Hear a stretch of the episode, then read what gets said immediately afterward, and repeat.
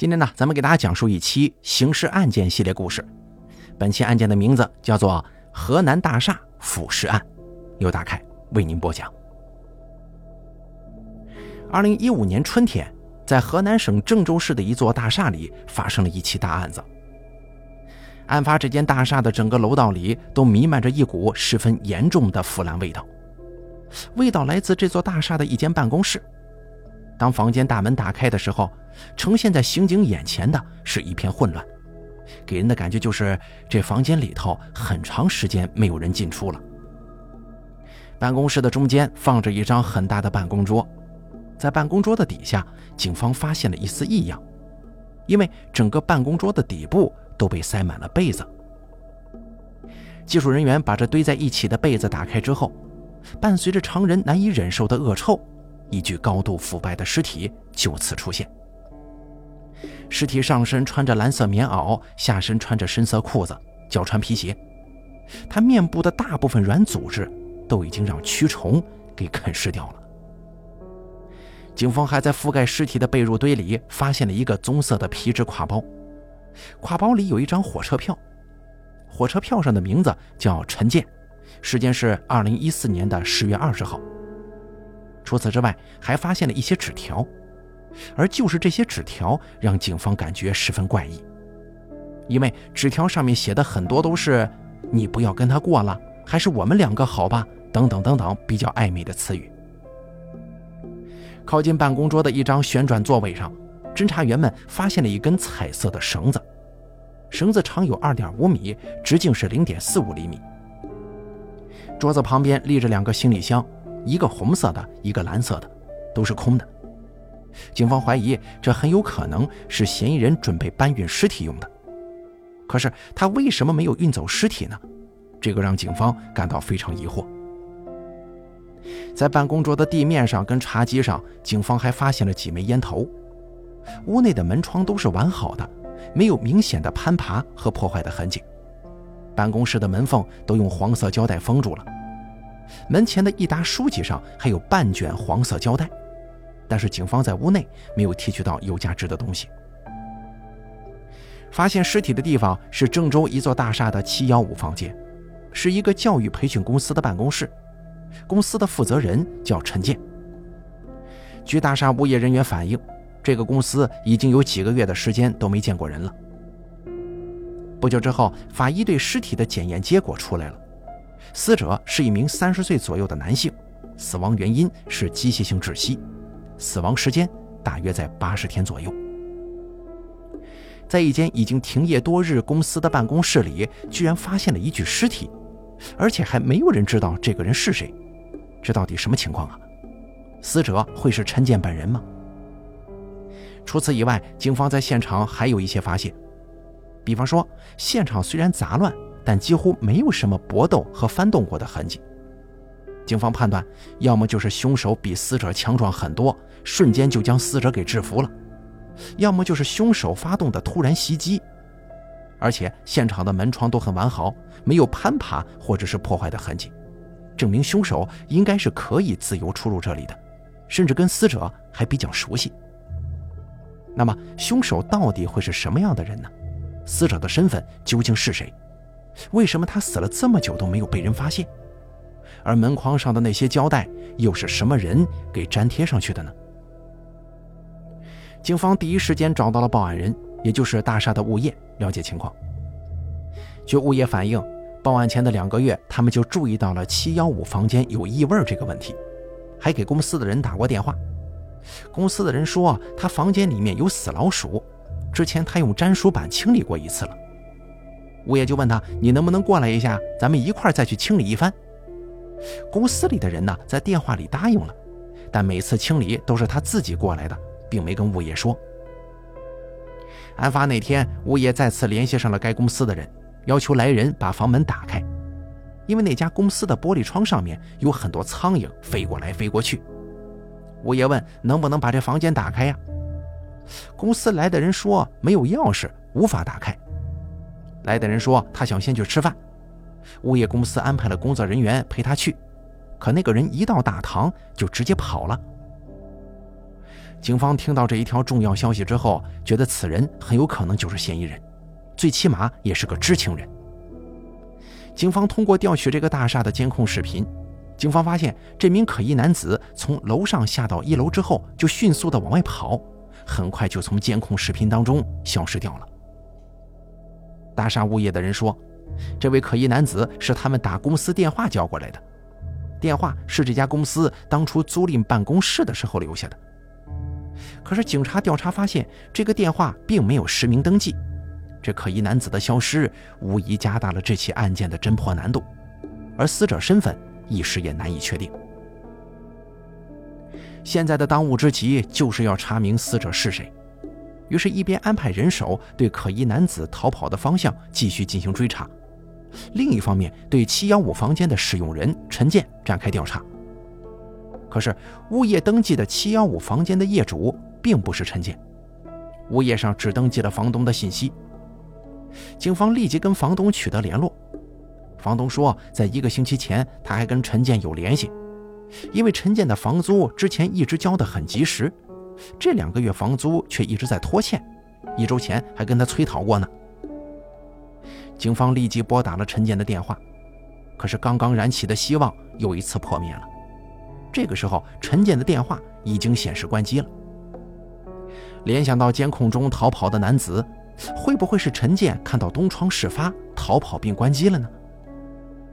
警方立刻让侦查员调取了逃跑男子的监控视频，让房东进行辨认。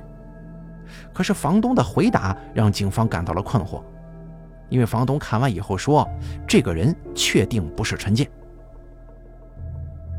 当办案人员翻开房东的询问记录的时候，其中有个细节引起了他的注意。房东最近这两个月在跟陈建联系的时候，对方总不接电话，而是发短消息，所有的沟通都是通过短消息的方式进行的。警方决定对陈建的手机话单进行调取，结果发现陈建的通话记录在2015年2月份之前都比较正常，但是2月份之后啊，基本上就没有通话记录了，大多都是短信记录。而这个时间节点恰恰就是死者的死亡时间。警方感觉拿着这个手机的人应该不是陈建呢。如果他不是，那么死者就很有可能是陈建。警方通过对陈建话单的细致比对，联系上了陈建的妹妹陈林。然而，陈林跟警方反映说，他在前几天的时候还见过他哥哥呢。陈林的说法让警方感到十分意外。案件变得越来越扑朔迷离了。为了确定死者到底是不是陈建，警方决定提取陈林的 DNA 跟死者的 DNA 进行比对。后来经过比对，证实死者就是陈林的哥哥陈建。那为什么陈林要对警方撒谎呢？据陈林说，那天他跟他哥哥打电话，但是接电话的并不是他哥。接电话的那个人说，他哥哥正在酒店忙工作。而等陈林赶到酒店之后，见到了接电话的这个人，这个人又对他说：“他哥哥有急事先走了，并且还带了陈林看了酒店的监控录像，告诉他说：‘哎，你看，这不就是你哥哥吗？’”陈林当时在监控录像当中啊，的确看到了一个非常像自己哥哥的模糊身影，所以他这才跟警方说自己前不久刚见到过哥哥的。陈林所说的这个人呐，手里有陈建的电话。并且他还对陈林撒谎，此人有重大作案嫌疑。据陈林回忆说，这个人自称是他哥哥的员工徐立斌。警方立刻调了这栋大厦的监控录像，让陈林进行辨认。陈林说，从大厦里慌忙跑出去的这名嫌疑男子，跟他在酒店大厅里见到的那位自称叫徐立斌的是同一个人，因此徐立斌的作案嫌疑直接就上来了。可是陈林对徐立斌并不了解，只知道他是哥哥公司的人。侦查员立马对徐立斌的身份进行了调查。调查发现，年龄在二十到三十岁之间叫徐立斌的，全国一共查到了三十一个。最后确认一名来自西川叫徐立斌的男子，就是陈林当天在酒店见到的那个自称叫徐立斌的男的。在侦查员调查徐立斌身份信息的同时，视频侦查组又反映了一条非常重要的线索。警方调取了715房间所在的楼层监控，发现了还有两名可疑男子在不同的时间对715大门进行了一种很仔细的封堵。难道说这是团伙作案吗？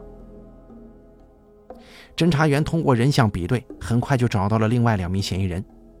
通过对死者陈建的社会关系调查，警方确认，两个人跟死者并不认识，没有金钱或者债务纠纷。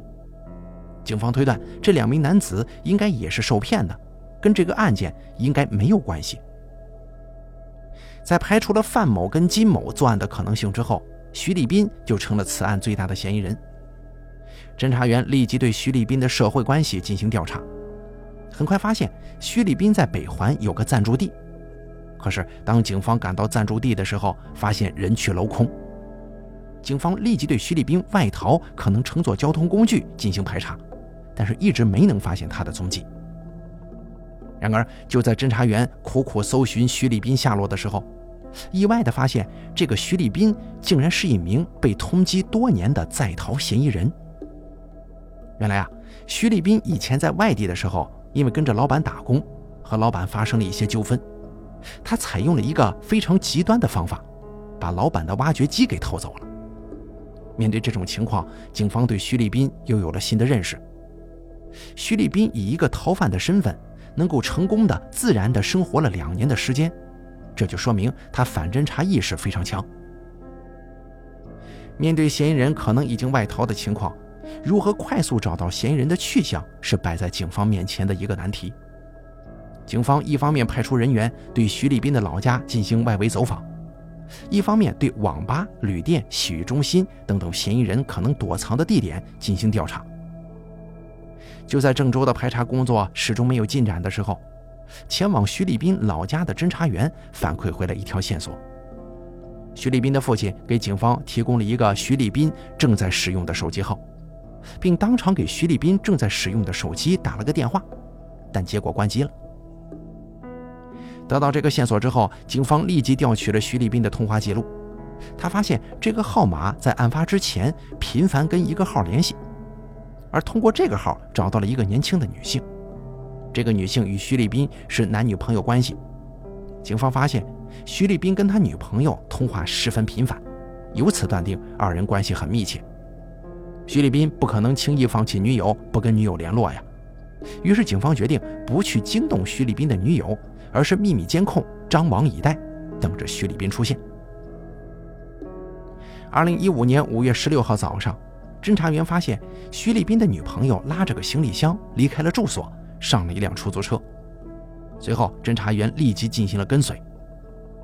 由于早高峰车辆较多，不久之后，徐立斌的女友就消失在了警方的视线当中。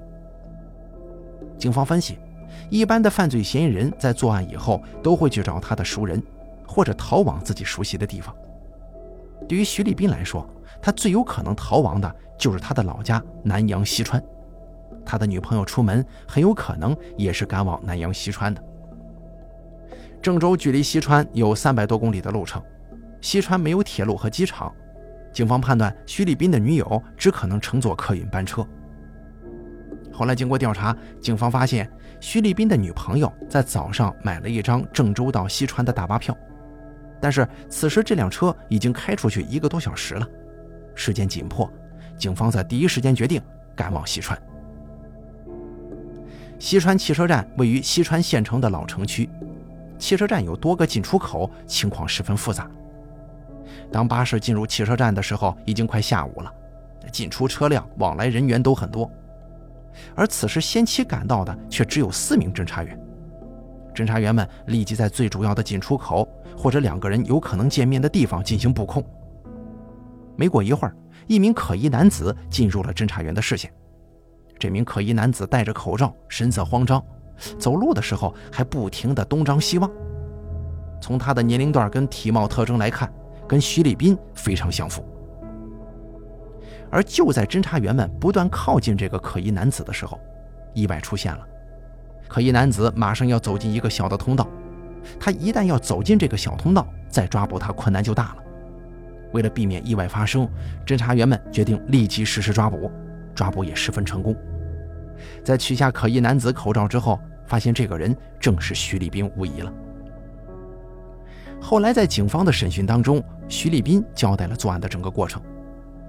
徐立斌有过多次前科，而且反侦查意识非常强，但是他精心策划的逃脱伎俩，最终没能逃脱毁回法网。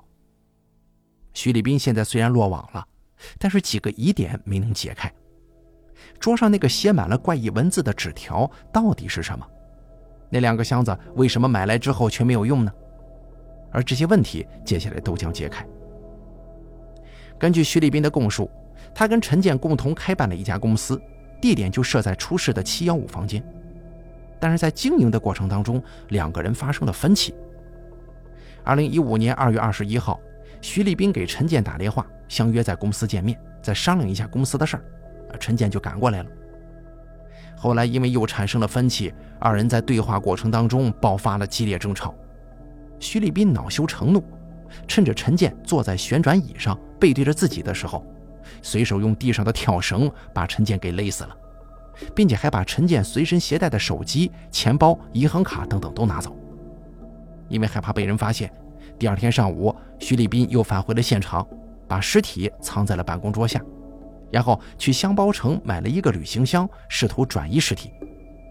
可是他发现买来的箱子太小了，装不下呀，于是又去买了一个稍微大一些的旅行箱。可回来之后，他发现尸体已经僵硬了，根本就放不进去。不得已之下，徐立斌只好放弃转移尸体的打算，用旁边房间内的被褥、枕巾把尸体牢牢裹住，重新藏在了办公桌下，把门锁好之后就离开了。在其后的两个多月时间内，为了掩人耳目，徐立斌一边通知公司员工不用来上班了，一边用陈建的手机发短信跟其家人联络，造成陈建还活着的假象。而桌子上那张纸条上的文字，不过是陈建在两个人争论的时候随手写在纸上的。好了，咱们本期刑事案件就给大家讲到这儿了，感谢您的收听，咱们下期节目不见不散。